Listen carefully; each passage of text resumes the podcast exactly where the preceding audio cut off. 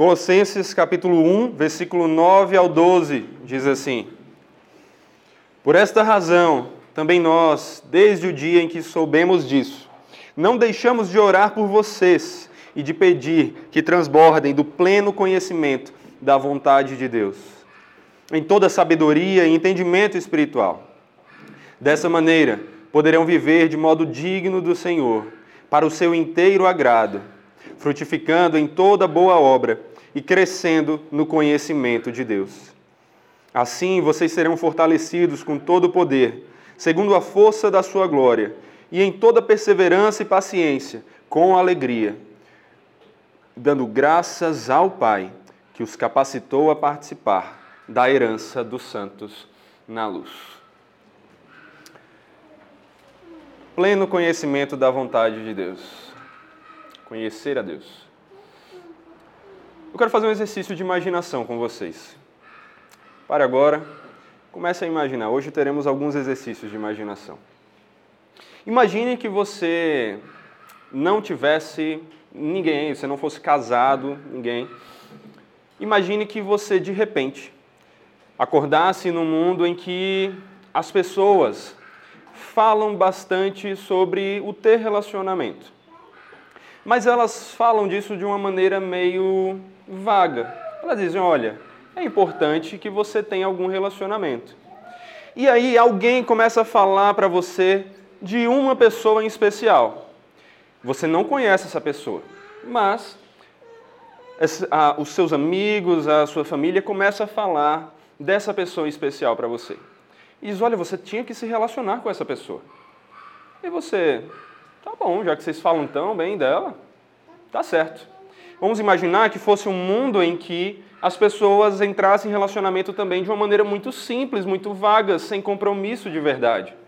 E elas então achassem normal que você, mesmo sem conhecer essa pessoa, dissesse: Ok, já que falam tão bem, já que você conhece ela tão bem, fala tão bem dela, eu quero me relacionar com ela. E então, meio que às cegas, você se casa com essa pessoa. Mas você, de repente, se pega no casamento com essa pessoa, acabou de casar com ela e agora é que você está tentando ter alguma noção de que pessoa é essa. Mas você não sabe direito quem é essa pessoa. Você não sabe o que ela gosta, o que ela não gosta, quem ela é de verdade, qual é a história dela, quais são os desejos dela.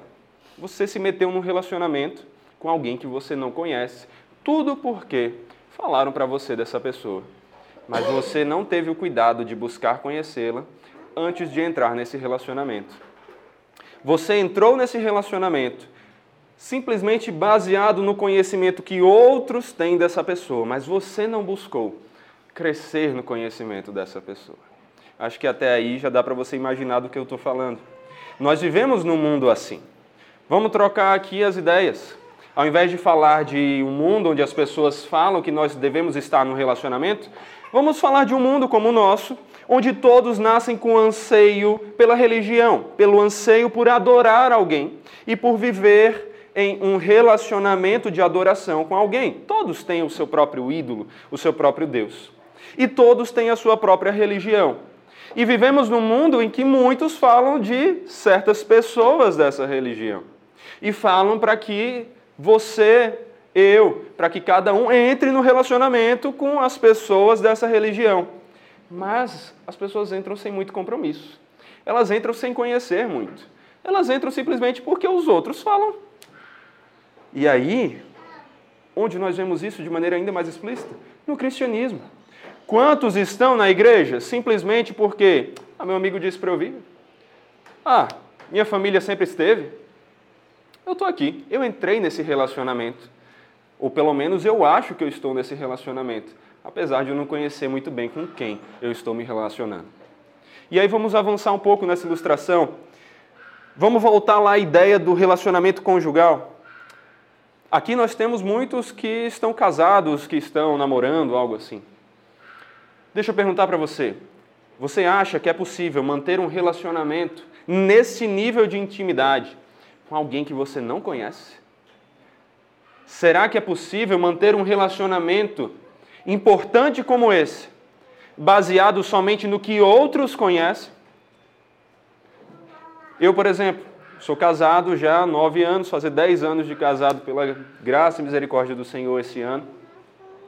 E imagine o seguinte, eu aqui casado com a Raíssa, imagine que para saber o que fazer para agradar a Raíssa, eu tivesse que sempre recorrer a outra pessoa. Que conhecesse a Raíssa melhor do que eu.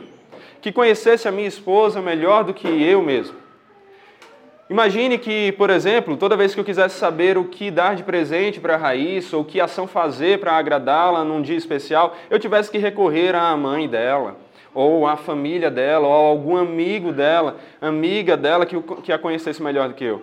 Vocês acham que esse relacionamento duraria? Agora imagine o seu relacionamento, você tem o seu próprio relacionamento. Você acha que você seria capaz de manter um relacionamento com alguém que você não conhece? Não dá, né? quando você achasse que estava fazendo algo que agradava essa pessoa, muitas vezes você poderia estar fazendo exatamente o oposto e desagradando. Não importando então a motivação do seu coração e o quão dedicado você fosse para fazer aquilo de uma forma bonitinha, pelo menos aos seus próprios olhos, isso não ia ter valor para a pessoa se não fosse algo que realmente ela gostasse, agradasse, estivesse de acordo com a vontade dela. Mas será que não é exatamente esse tipo de relacionamento que muitos têm tentado viver com Cristo? Um relacionamento onde eles dizem: Olha, eu quero me relacionar com Cristo. Todo mundo fala muito bem dele para mim. Eu conheço de ouvir falar. Mas eu não sei como agradá-lo. Eu não sei qual é a vontade dele. Eu nunca ouvi exatamente o que ele quer e o que ele não quer. Toda vez que eu preciso saber disso, eu tenho que perguntar ao pastor. Eu tenho que perguntar a um padre. Eu tenho que perguntar a um amigo que sabe mais do que eu, mas eu mesmo não busquei conhecer a Cristo e ter um relacionamento com Ele baseado na vontade dele. Você acha que é possível ter um relacionamento assim com Cristo? Você acha que é possível ter um relacionamento assim com Deus? Não é. Não é. E é isso que esse texto vai nos mostrar hoje.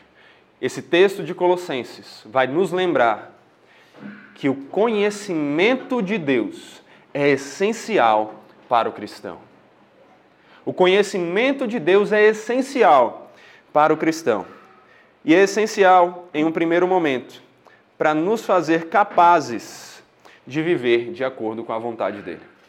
Como você seria capaz de viver de acordo com a vontade de Deus, com a vontade de Cristo, se você não conhecesse a Cristo? isso não seria possível, né? Nós já fizemos esse exercício de imaginação aqui e eu creio que todos foram capazes de reconhecer que isso não é um relacionamento sustentável. Para conseguirmos viver de acordo com a vontade do Senhor, nós precisamos, antes de mais nada, conhecer ao Senhor. E conhecer nas Escrituras não é um conhecimento vago de ouvir falar, não é saber simplesmente um conjunto de proposições, de afirmações a respeito de quem Jesus é.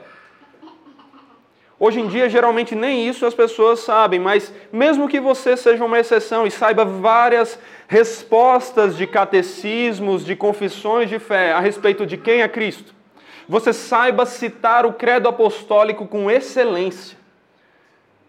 Mas se você não conhecer aquilo, não só na sua mente, mas no seu coração, aquilo não é um conhecimento verdadeiro com o Senhor.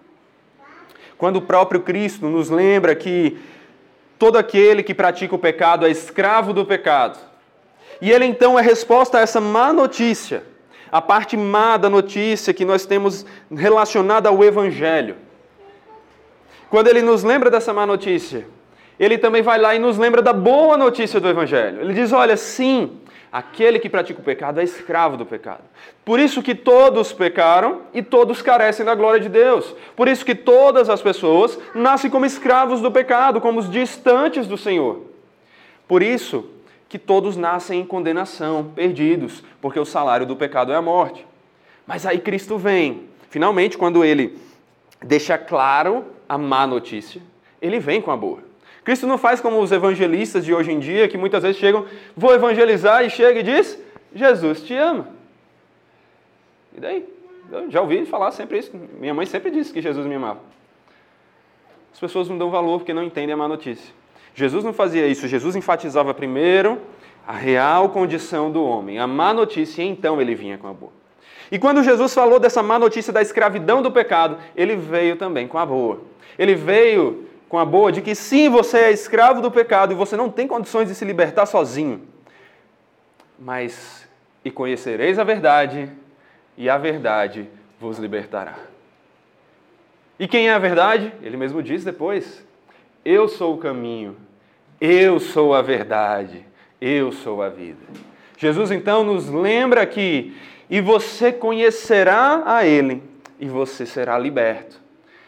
Mas aí você pode pensar, poxa, mas eu conheço tantas pessoas que conhecem Jesus e que não parecem terem sido libertados do pecado, parecem viver como aquele texto de Romanos que nós lemos aqui, de uma escravidão do pecado, de uma vida caracterizada por obras da carne.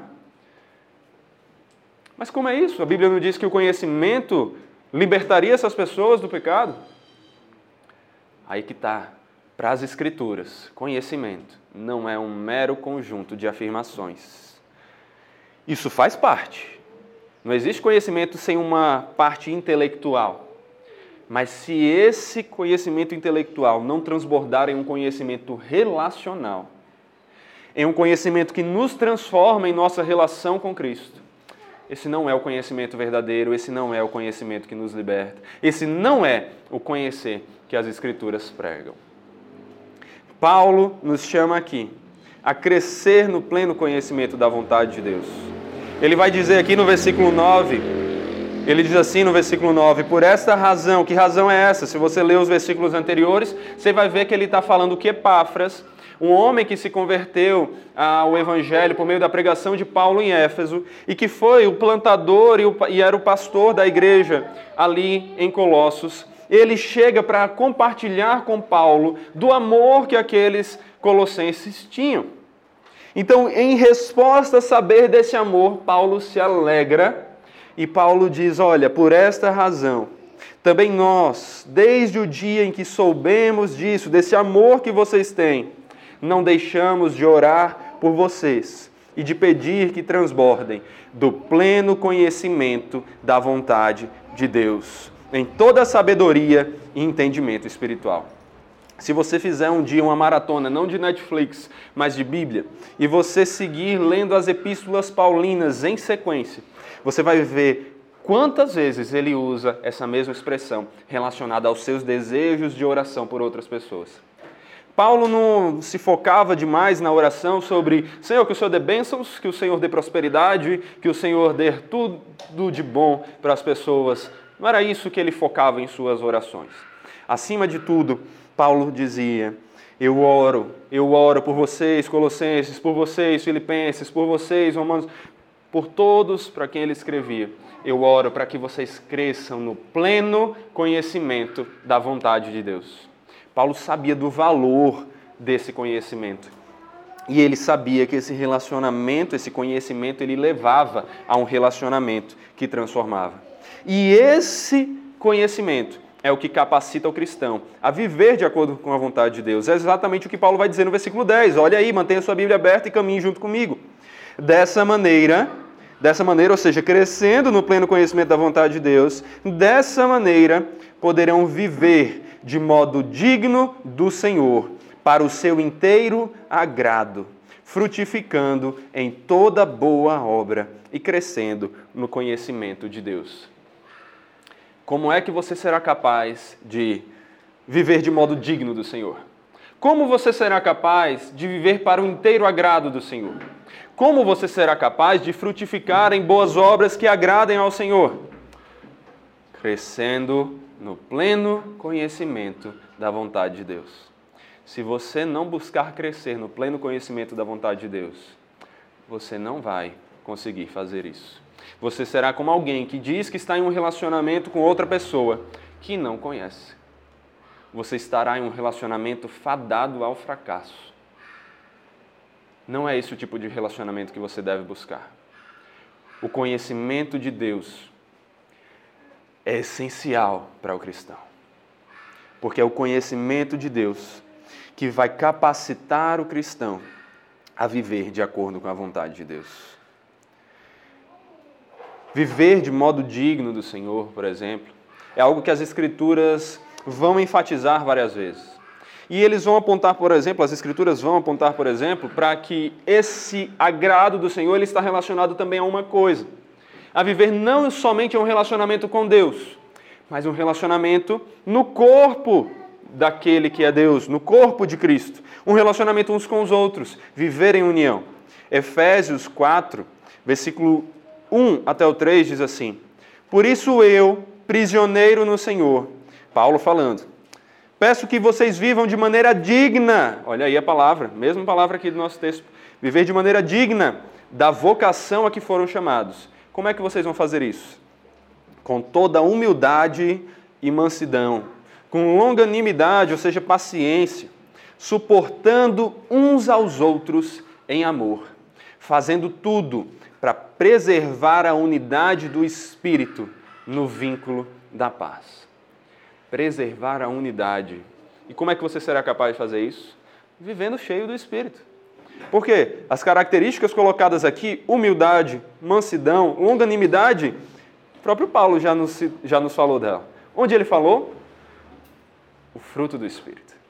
O fruto do Espírito é amor, alegria, paz, aí vem, olha, longanimidade, benignidade, bondade, fidelidade, mansidão. Mansidão tem a ver justamente com isso, tem a ver com essa humildade, com essa entrega ao Senhor. A longanimidade tem a ver com ser paciente para suportar quando alguém lhe ofende, suportar quando alguém comete uma ofensa contra você. E viver de modo digno do Senhor é então frutificar de acordo com o fruto do Espírito. É dar esse fruto. Viver de modo digno do Senhor é frutificar para o seu ah, em boas obras, é frutificar como o texto de Colossenses que nós estamos lendo diz. Olha como as coisas estão relacionadas. Tudo isso é viver de acordo com a vontade de Deus. Mas como é que você faz isso? Se enchendo então do Espírito Santo, porque sozinho você já falhou. Se você tentar viver para o agrado do Senhor sozinho, você será como um fariseu, tentando conquistar a salvação e o agrado do Senhor pelas suas próprias obras. Mas para viver para o agrado do Senhor, o que você precisa é se saturar do Senhor, até que não seja mais você que viva, mas Ele que vive em você. Até que Ele cresça e que você diminua. Até que você abandone o trono para que Ele governe sobre sua vida. Assim você viverá em união com seus irmãos. Assim você será capaz de amar os irmãos e de viver na comunhão não só na igreja local, que é algo importantíssimo, apesar de deixado de lado muitas vezes hoje em dia na era dos desigrejados, mas que é algo importantíssimo, é algo que as escrituras nos lembram que nós não podemos deixar de fazer, não podemos de deixar de nos congregar, como é costume de alguns, é isso que Hebreus vai dizer. Mas não somente isso, como também essa comunhão no dia a dia, não só no domingo, não só uma vez na semana, não só em poucas horas mas no dia a dia, o buscando ter comunhão, o buscando viver de acordo com a vontade do Senhor. Isso sim é viver para o seu inteiro agrado. E as Escrituras vão falar mais sobre viver em dignidade com o Senhor. Elas vão enfatizar muito essa questão da unidade e elas vão também falar de outras características que é o viver cheio do Espírito. E as Escrituras também vão falar sobre o viver para o agrado de Deus. Por exemplo, Tessalonicenses 4, versículo 1 a 3, diz assim: Finalmente, irmãos, pedimos a vocês e os exortamos no Senhor Jesus, a que assim como aprenderam de nós, olha aí a necessidade do conhecimento mais uma vez, assim como aprenderam de nós a maneira como devem viver e agradar a Deus, e efetivamente o estão fazendo, vocês continuem progredindo cada vez mais porque vocês sabem quantas instruções demos a vocês da parte do Senhor Jesus. Pois a vontade de Deus é a santificação de vocês. Viver para o inteiro agrado do Senhor é viver de acordo com o conhecimento do que Ele disse ser certo e em santidade, de acordo com o que Ele quer. Ser santo não é ser perfeito Ser santo é buscar viver não igual a todo mundo, mas separado. Viver como alguém que foi separado pelo Senhor para a salvação. Sim, nós não temos que ser alienados do mundo. O próprio Paulo vai falar: olha, eu não peço que vocês deixem de se relacionar com ímpios, porque senão vocês teriam que deixar o mundo. Mas Paulo vai nos lembrar, e as Escrituras como um todo vão nos lembrar várias vezes, que isso não significa que nós temos que viver iguais ao mundo. Viva no mundo, mas não vive igual ao mundo. Viva sendo luz no mundo. Viva fazendo diferença no mundo. E não seja de novo religioso, fariseu, achando que não viver igual ao mundo é não usar as mesmas roupas. E aí começar a usar roupas diferentes. Ah, não, crente tem que usar tal roupa, se não usou não é mais crente. É óbvio que existem princípios bíblicos a respeito de como nós devemos viver, de como nós devemos nos vestir. Você não vai se vestir de uma maneira indecente. Você não vai usar as mesmas roupas, você mulher, que as mulheres que parecem ah, muitas vezes estar querendo mostrar o corpo nu de uma vez ali. Homens como quem quer aparecer aquele homem super forte para que as mulheres olhem e o desejem e ele se satisfaça por ver os olhares de desejo. Não, você não deve viver com essas roupas, mas você deve também ter a noção de que você não precisa ter uma vestimenta cristã, esse é o padrão de um cristão. Ó, compra na loja cristã, porque senão as suas roupas não serão santas. Não é isso. A santidade ela é muito mais do que o externo. Ela se manifesta em algumas coisas externas, mas ela está no íntimo. Ela está no seu coração. Ela está na maneira de você amar a Deus, amar a vontade de Deus e buscar viver de acordo com essa vontade. Então, Cuidado para não ser alienado, cuidado para não ser um religioso, mas cuidado para não se entregar ao mundo e viver igual ao mundo. Porque se o mundo olha para você e não vê diferença, algo está errado. Tem gente que acha bonito isso hoje em dia, né? Porque foi uma resposta àquela religiosidade dos nossos pais de outros dias, que era aquela coisa do não, a roupa é diferente, por isso eu sou crente. E aí veio a nova geração, não, eu me visto exatamente igual, eu falo igual a todo mundo, e aquela coisa diferente, né? aquela coisa do, da, diferente da geração passada, mas o igual às outras pessoas. E fala os mesmos palavrões, e fala somente das mesmas coisas, e vive como um 007 cristão, um agente secreto que ninguém sabe que você é cristão, nem mesmo o próprio Cristo. Cuidado para você não viver de forma religiosa, mas cuidado para você não viver de forma enganosa. Que você lembre que o viver para o inteiro agrado do Senhor e viver de acordo com a vontade dele é viver em santidade e em união. Mas essa santidade é o viver de acordo com o que a palavra ensina. É uma transformação que vem de dentro para fora e não de fora para dentro. Que você saiba fazer isso. E que você lembre que o viver de acordo com a vontade do Senhor é algo que você faz porque primeiro você conhece o Senhor para saber qual é a vontade dele. E você só busca conhecer o Senhor, lembrando de novo, o conhecimento não é uma mera questão de proposições e afirmações, mas um relacionamento. Você só busca conhecer o Senhor porque você ama ao Senhor. E por que você ama? O que a Bíblia vai dizer? Porque você foi melhor do que os outros, mais inteligente, por isso decidiu amar enquanto outros não? Porque você amou primeiro? Não. Você ama porque Ele te amou primeiro. Nós só amamos porque o Senhor nos amou primeiro. Até o amor que devemos a Deus é uma resposta ao amor que Ele nos dá e que Ele nos capacita a ter a Ele mesmo. Quer amar ao Senhor? Você diz, eu amo, mas eu queria amar mais. Eu amo, mas eu não amo o suficiente. Então peça ao Senhor, que é a fonte do amor, que Ele lhe dê esse amor. Que Ele tire de você não só o coração de pedra, porque se você já está em Cristo, esse coração já saiu, mas também os resquícios de pedaços que estão ali e que impedem seu coração de bater apropriadamente. E que Ele purifique seu coração que Ele santifique o seu coração e que Ele capacite você a amá-lo como você deve amar. Mas como é esse amor? É um amor abstrato? É um amor do eu amo ao Senhor do meu jeito? Não, não. nenhum relacionamento com alguém à sua volta dá certo se você disser eu amo do meu jeito. Amor não é algo que você faz do seu jeito, é você faz do jeito de quem você quer se relacionar. Porque senão você não está amando a pessoa, você está amando a si mesmo. E aos seus próprios gostos. Amar ao Senhor é amá-lo de acordo com o que Ele diz ser o amor a Ele. E como é isso? João 14, 21, Jesus nos diz, a gente não precisa ficar adivinhando. As Escrituras nos dizem tudo o que nós precisamos saber a respeito de como viver para o agrado do Senhor. Aquele que tem os meus mandamentos e os guarda, esse é o que me ama. E, o, e aquele que me ama será amado por meu Pai, e eu também o amarei e me manifestarei a Ele. Você quer ser amado pelo Pai? Você quer ser amado por Cristo? O ame. E ame de acordo com a vontade dele, buscando conhecer os mandamentos dele, a vontade dele e cumprir essa vontade.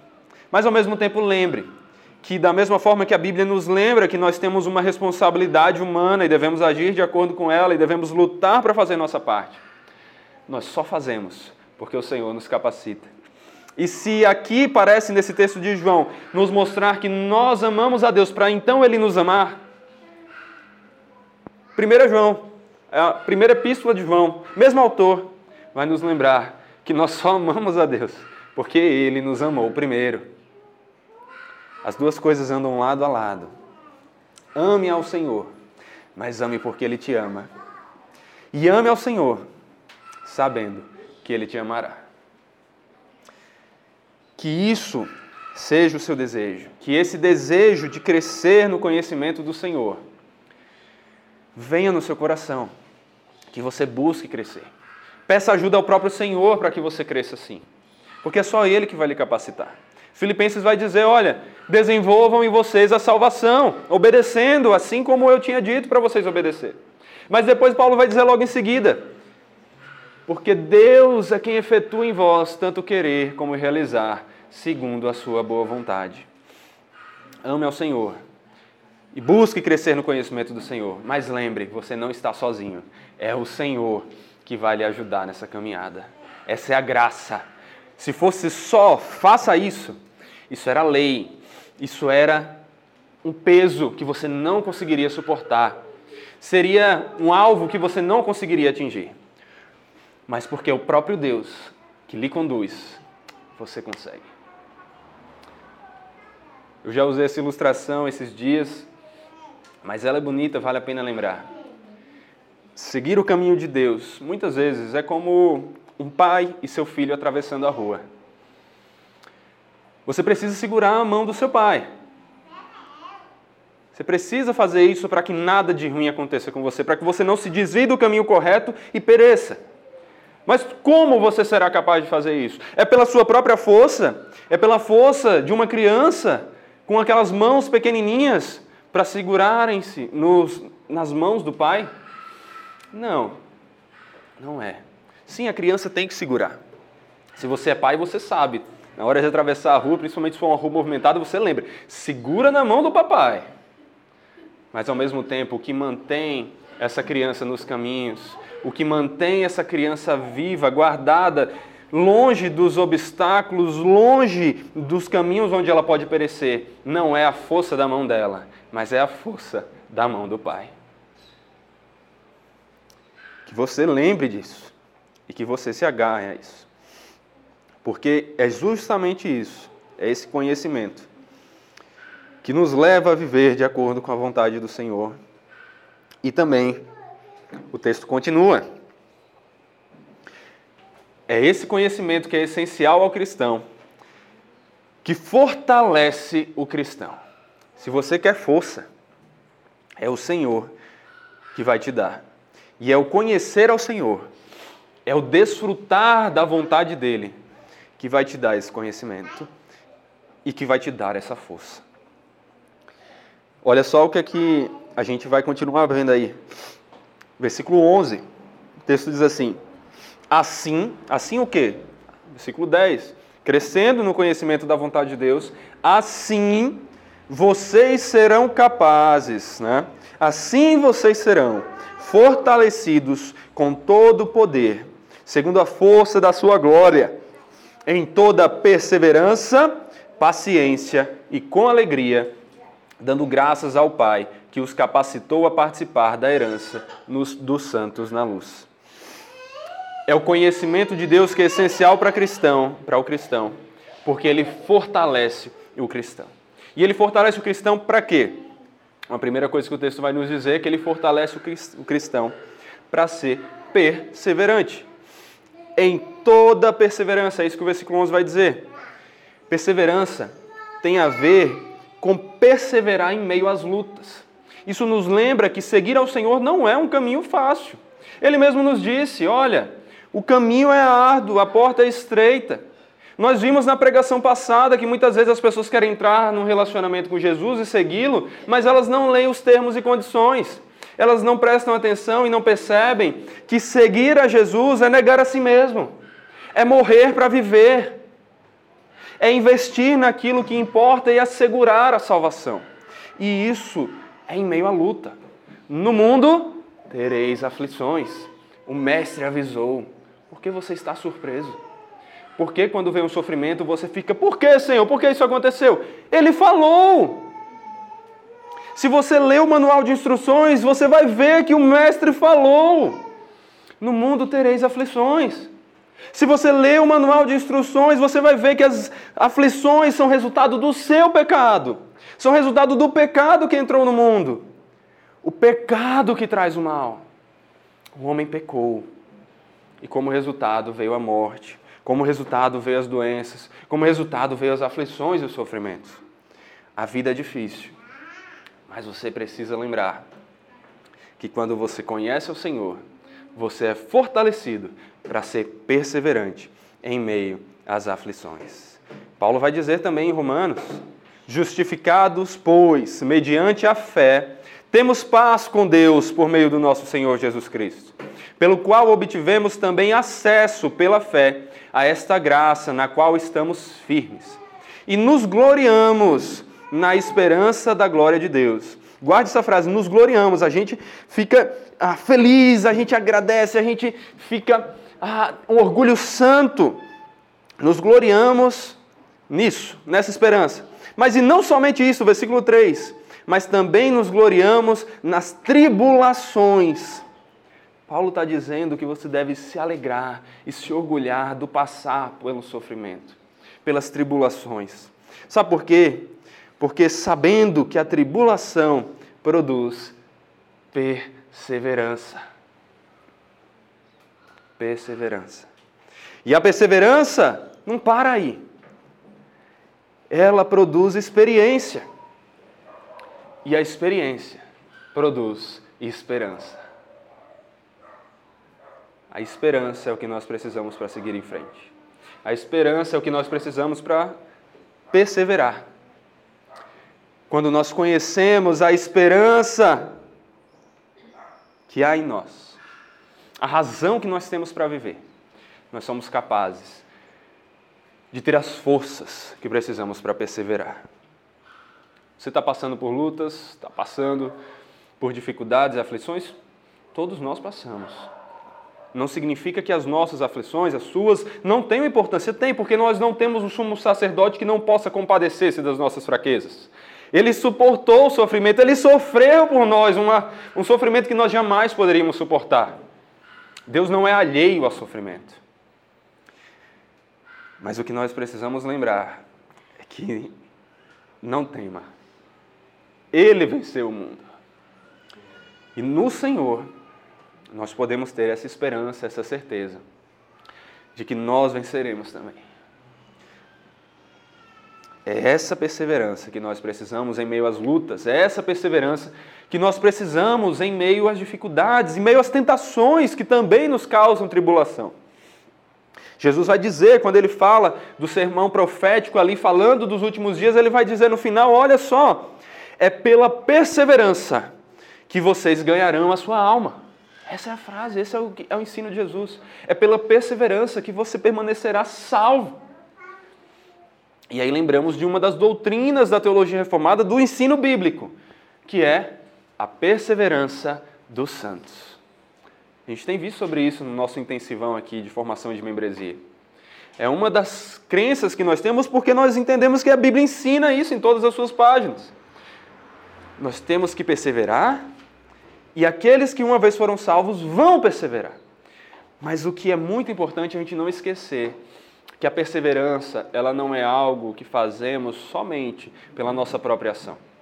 Inclusive, sempre que um bom calvinista, um bom. Lembrando, calvinismo é só um termo que a gente usa, mas alguém que crê no que as Escrituras ensinam, a gente crê na Bíblia. A Bíblia é a nossa regra de fé, não Calvino. A gente só usa aquilo como um termo que resume. Mas quando alguém que entende a teologia reformada olha para o que a Bíblia ensina, eles sempre dizem: olha, desses cinco pontos aqui que a gente tem, os famosos cinco pontos do calvinismo, esse último aqui ele precisava de um termo melhor. A gente usa o termo perseverança dos santos. Mas todos os outros termos apontam para a soberania de Deus na salvação. Deus é soberano na salvação. Ele é o autor e consumador da salvação. Então por que, a gente, nesse último termo, está enfatizando a nossa responsabilidade? Não seria melhor a gente usar o outro termo? Preservação dos santos. Porque é isso que a Bíblia nos ensina. A Bíblia nos ensina da nossa responsabilidade humana de que devemos perseverar nos caminhos do Senhor. Nós temos mas ela nos lembra também que nós só perseveramos porque o nosso Pai nos preserva. Nós só chegamos ao outro lado na rua porque, além de estar tentando com as nossas falhas e fraquezas segurar a mão do Pai, o Pai segura a nossa mão. Então persevere. Faça a sua parte. Aquele que perseverar até o fim será salvo. Aquele que permanecer fiel receberá a coroa da vida. Mas você só fará isso porque o Senhor vai lhe guardar. Porque aquele que começou a boa obra em nós há de completá-la até o dia de Cristo Jesus, o nosso Senhor. Descanse sabendo disso. Você não está só. Você tem um trabalho árduo, uma tarefa difícil pela frente, mas é o Senhor que vai guardar você, vai preservar você e vai apontar para você o caminho. O texto vai concluindo já nos lembrar também que o conhecimento de Deus é essencial para o cristão, porque ele nos fortalece, não somente nos fazendo perseverantes como temos que ser, mas também pacientes. A paciência, como eu falei já no início aqui, é o quê? É uma parte do fruto do Espírito, é a longanimidade. O ser paciente é algo que o Senhor nos capacita a fazer. Quanto mais cheios do Espírito nós estamos, mais pacientes nós somos capazes de ficar. Cada um aqui tem seu temperamento. Alguns são mais tranquilos, outros são mais estourados. Mas todos nós temos que lutar, não para viver como nós somos, me, me aceite do jeito que sou. A síndrome de Gabriela, né? Eu sou assim, nasci assim. Não, é a ideia de se conformar ao nosso exemplo.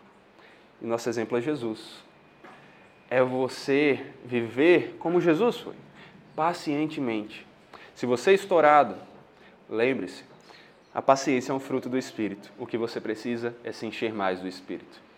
Se encha e o próprio Senhor lhe dará essa paciência. A paciência para continuar sendo perseverante, não só durante um pouco de tempo, mas continuar. A paciência de lembrar que o Senhor, ele não está atrasado na sua agenda da salvação. A volta de Cristo não está atrasada, mas é porque o Senhor, sendo misericordioso, quer que nenhum dos seus eleitos se perca, mas que todos sejam salvos. E ele virá. Ele virá. Ainda que para ele um dia seja como mil anos, e mil anos sejam como um dia. O Senhor vem, eis que venho, diz o Senhor. E no Senhor nós podemos então, capacitados por Ele, ter a paciência para suportar as dores dessa vida, sabendo que Ele está chegando. Você está preparado? Com alegria, persevere, fique firme, porque o Senhor vem e Ele porá um fim a todo mal, a todo sofrimento, a toda luta. E o que nos restará é uma eternidade de alegria com Ele. Por fim, a última coisa que esse texto vai nos lembrar é que o conhecimento de Deus é essencial para o cristão porque ele fortalece o cristão, o fazendo alegre e grato no Senhor. A alegria também é um aspecto do fruto do Espírito. Amor, alegria. Fruto do Espírito. Sabia que ser alegre não é uma opção?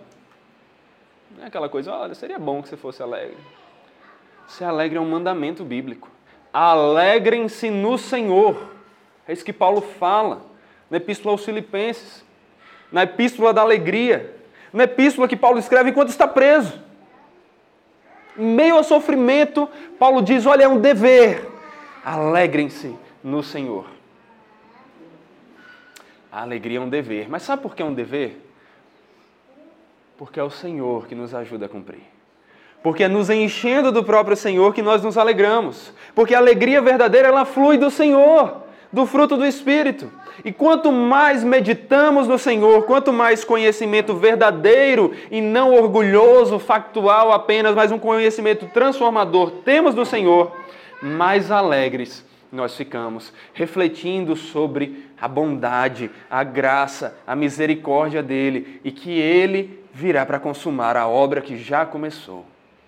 Isso nos dá alegria. Nós oramos aqui no início que a certeza da salvação nos dê alegria e paz, acima e independente das circunstâncias. Que não importa o que esteja acontecendo com você, você se alegre no Senhor. Que você se alegre no Senhor. Sabe o caminho para isso? Busque ao Senhor. Busque mais, busque mais. No Senhor você poderá se alegrar porque você prestará atenção e perceberá que, em meio às lutas, nós sabemos que o amanhã traz a bonança, traz as bênçãos do Senhor. E aqui, isso não significa que você não pode ter um momento de tristeza, óbvio que não. O próprio Jesus chorou, a Bíblia diz isso. Jesus chorou quando Lázaro morreu. Ele teve um momento de tristeza. Jesus sabe das nossas dificuldades. Você pode ter um momento de tristeza. O que se não pode é viver em tristeza. O que se não pode é viver dominado pela angústia. Porque se Senhor é seu Deus, se o Deus da alegria, se a fonte da alegria é o seu Deus, você vai ver que tudo fica pequeno diante dele. E que a bênção, a alegria dele é capaz de nos fazer transbordar em todas as coisas. Ontem nós viajamos daqui para São Paulo, viajamos, é, né, fomos ali a São Paulo. E nós fomos para a conferência de 10 anos da Igreja Batista Reformada de São Paulo. Fomos lá prestigiar, vários de nós estavam aqui, foi, foi muito bom e uma conferência que vai terminar hoje. De manhã você não podia vir, porque senão você ia perder o culto, né? Você não podia ir para lá de manhã para perder o culto aqui, não dá, né? Mas agora, se você quiser, ainda tem hoje à noite, vá lá, vai ser a última programação de algo que começou semana passada e tem sido muito abençoador. Outros têm ido aí no, em outros dias que aconteceram e sempre falaram, muito abençoador. E ontem não foi diferente. Ontem nós ouvimos o Josemar Bessa, alguém que se você não conhece, vale a pena buscar conhecer na internet. Ele ficou muito conhecido pelos sermões que ele faz dublando, né, ali narrando pregações do Spurgeon, do Jonathan Edwards e de outros homens de Deus, irmãos maravilhosos. E ontem ele estava lá dando uma palestra muito edificante. Teve algo que ele falou, teve muitas coisas, mas teve algo que ele falou que me marcou e eu disse: olha, casa perfeitamente com o que eu tenho para falar amanhã, vou usar. Então, José Marbessa, se um dia você assistir esse sermão, peguei sua ilustração aqui e vocês aqui que assistiram ontem também já sabem disso. Ele falou algo muito interessante. Ele disse mais ou menos assim: pense o seguinte, vamos de novo exercício de imaginação? A imaginação é algo para a glória de Deus, gente. Né? Vamos usar o exercício de imaginação de novo. Imagine que você tem milhões na sua conta do banco. Olha que imaginação legal, né? Pensar, a conta está cheia. Milhões. Muito bom. Imagine então que você está cheio do dinheiro. Mas aí você teve que pagar contas, e geralmente quem tem tanto dinheiro paga contas altas também, né? E aí você foi pagar, você saiu com um milzinho no bolso. E aí os mais novos podem até pensar, né? Poxa, essa história de dinheiro no bolso já nem tem direito, né? Tanto acostumado com Pix e cartão de crédito e débito que daqui a pouco, quando eu for contar essa ilustração de novo, eu vou ter que atualizar o exemplo. Mas vamos seguir daí, o pessoal ainda usa nota, apesar das teorias ali para acabar com as notas de real, o povo ainda usa. Então ele saiu com mil reais no bolso. Você saiu lá com esses mil reais, tendo milhões na conta. E aí, Brasil nunca acontece isso, né? Você foi assaltado. É isso aí, agora a imaginação ficou ruim. Você foi assaltado, levaram os seus mil. Você vai ficar triste? Vai. Mil reais. É dinheiro. Levasse um, uma jujuba que você tinha no bolso, você ainda ia ficar triste? Quanto mais mil reais. Então, dá aquela tristeza. Mas você ia ficar desesperado? Angustiado demais. Meu Deus, o que eu vou fazer da vida agora? Não. Você tem milhões na conta. Realmente, uma tristeza. Levaram mil, era seu, roubaram. Totalmente errado, quebrando inclusive o que a palavra de Deus nos ensina, o que a nossa lei nos ensina. Mas você ia ficar desesperado? Não, porque você sabe que não vai faltar nada para você. Porque você sabe que você tem um tesouro muito maior guardado. Porque você sabe que aquilo não é nada perto do que você tem. É diferente se a gente levar para outra história, que inclusive vai ser o caso da maioria de nós, meros mortais. Você está andando na rua com mil reais para pagar, e aí levam seus mil e você não tem milhões no banco. O que é que se acontece? Meu Deus do céu! E aquele choro, aquele ranger de dentes, e aquela coisa, Senhor, e agora o que eu vou fazer? Meu trabalho suado e levaram. Você vai ficar muito angustiado, né? Porque você pensa, poxa, eu não tenho mais, eu não tenho mais do que isso. Levaram muito para mim, levaram tudo que eu tinha. Agora, se você tivesse milhões, você ia dizer, muito triste, eu estou triste, eu vou ter um momento de tristeza, mas eu não vou viver em depressão por causa disso, porque eu tenho muito mais, eu tenho um tesouro muito maior. E agora trazendo para a gente, é assim que nós devemos lidar com as dores e com os sofrimentos do mundo. Os nossos mil serão levados, sofrimentos acontecerão, e nós teremos momentos de tristeza. Mas se os nossos olhos da fé estiverem bem abertos, se o nosso conhecimento crescer de acordo com o que Deus revela na Sua palavra, da Sua vontade, perceberemos que no Senhor nós temos um tesouro muito, muito maior. Milhões não são nada, bilhões não são nada. De que adiantará o homem ganhar o mundo inteiro e perder a sua alma? Nada. Mas nós já temos essa alma guardada pelo Senhor nós já estamos guardados pelo Senhor.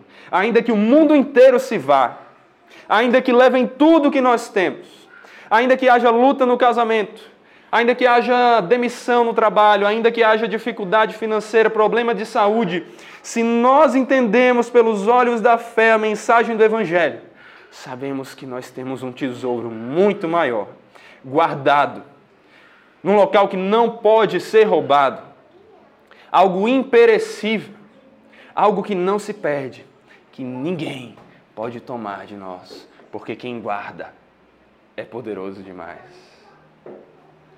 Quando nós olhamos para o Evangelho assim, quando nós meditamos na palavra, nós somos capazes de passar por todas as lutas. Você está passando por lutas, medite na palavra, até o ponto dela transbordar tanto no seu coração, que você seja capaz de dizer: sim, isso dói, isso dói, Senhor, me ajuda. Mas, Senhor, muito obrigado, porque nem a morte, nem a vida, nem principados, nem potestades, nada poderá me separar do teu amor que está em Cristo Jesus, o meu Senhor.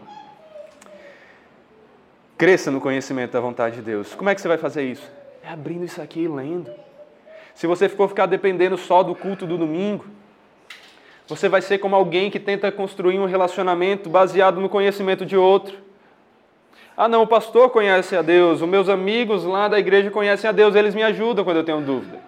No máximo eu mando WhatsApp, no máximo eu abro um Google na hora e pergunto. Isso não é ter um relacionamento. Você precisa conhecer a pessoa com quem você quer se relacionar. Você precisa conhecer a Deus. E é abrindo este livro, meditando nele de dia e de noite, diariamente, fazendo do seu momento devocional não uma coisa que você faz quando sobra tempo, mas a prioridade do seu dia. É se alimentando disso, é se fortalecendo disso, da mensagem do Senhor. Não de uma forma seca, como quem está dissecando o texto, dissecando algo, matando, mas de uma forma que você seja vivificado. É assim que você vai crescer no conhecimento do Senhor. O culto é importantíssimo, o culto vai lhe ajudar. O momento de comunhão com os irmãos vai lhe ajudar, porque Deus não fez você para ser autossuficiente. Deus nos fez para precisar uns dos outros. Ninguém aqui sabe tudo o que tem para saber. Você tem muito para me ensinar.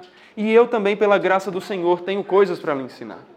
E juntos seremos alimentados por esta palavra, para então termos capacidade de viver de acordo com a vontade de Deus e sermos fortalecidos em toda perseverança, paciência, com alegria e gratidão.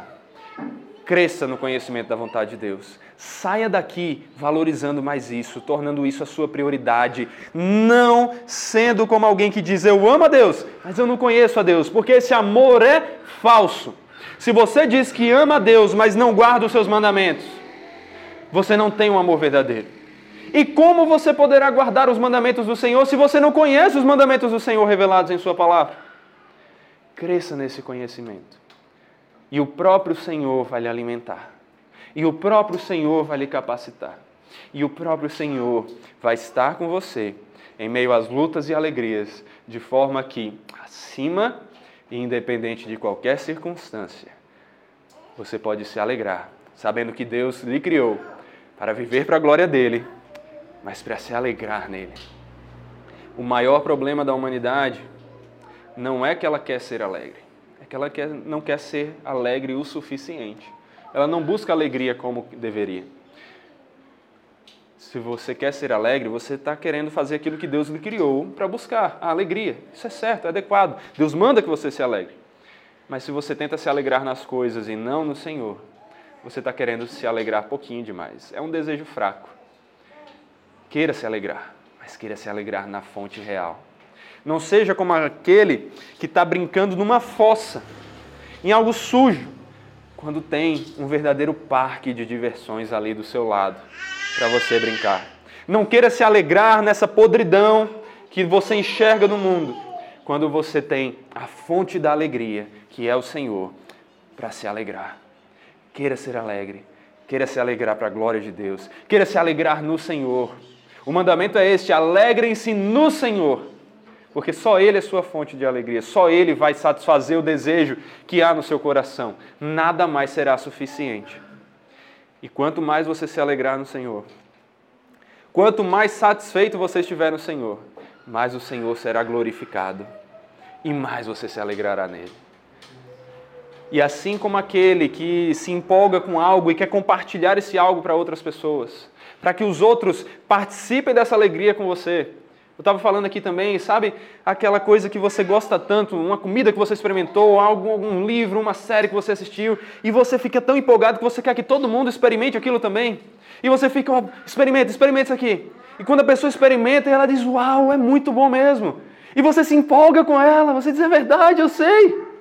Que assim você queira se alegrar no Senhor, mas você queira servir ao próximo, para que ele também se alegre no Senhor. E essa união para a dignidade, para viver de acordo com algo que é digno do Senhor aconteça. E todos juntos glorifiquemos ao nome do Senhor e nos alegremos nele para sempre. Oremos, Senhor, tenha misericórdia de nós. Nos dê essa alegria.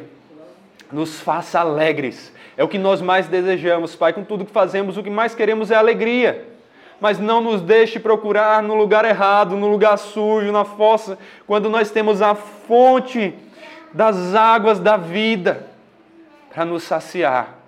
Que o Senhor redirecione a nossa busca para a alegria, para que busquemos no Senhor. Que o Senhor tire de nós a falta de desejo de conhecer ao Senhor, a ilusão de que podemos ter um relacionamento com o Senhor sem conhecê-lo. E que o Senhor nos desperte e nos faça, a partir de hoje, buscar crescer no pleno conhecimento da tua vontade. Se nós já buscamos que cresçamos mais, que busquemos mais, porque ainda é pouco e que nós sejamos cada dia mais saciados no Senhor. Que ansiemos ao Senhor como as coças, como a coça anseia pelas águas. E que no Senhor nos alegremos, sejamos satisfeitos, tenhamos força para perseverar com paciência, alegria e gratidão nessa vida, sabendo que o Senhor virá e o Senhor satisfará todos os desejos do nosso coração no Senhor e viveremos eternamente para a tua glória que isso nos dê a alegria e a paz acima independente de qualquer circunstância. Que não importa a circunstância, nos lembremos, o tesouro que temos no Senhor é infinitamente maior. Em nome de Jesus que te oramos e agradecemos. Amém.